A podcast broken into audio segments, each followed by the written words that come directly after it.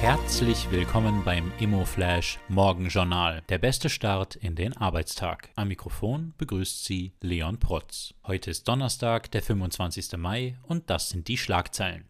Frankfurt School Real Estate Institute startet. Mit dem Frankfurt School Real Estate Institute öffnet sich die Frankfurt School of Finance und Management 2024 strategisch der Immobilienwirtschaft. Das neue Institut wird drängende Themen der Branche in Wissenschaft und Praxis besetzen. Hierfür wird die Frankfurt School Forschungsprojekte durchführen und Bildungsprogramme im Hochschulbereich sowie in der Executive Education ausbauen. Die spannendste Meldung heute.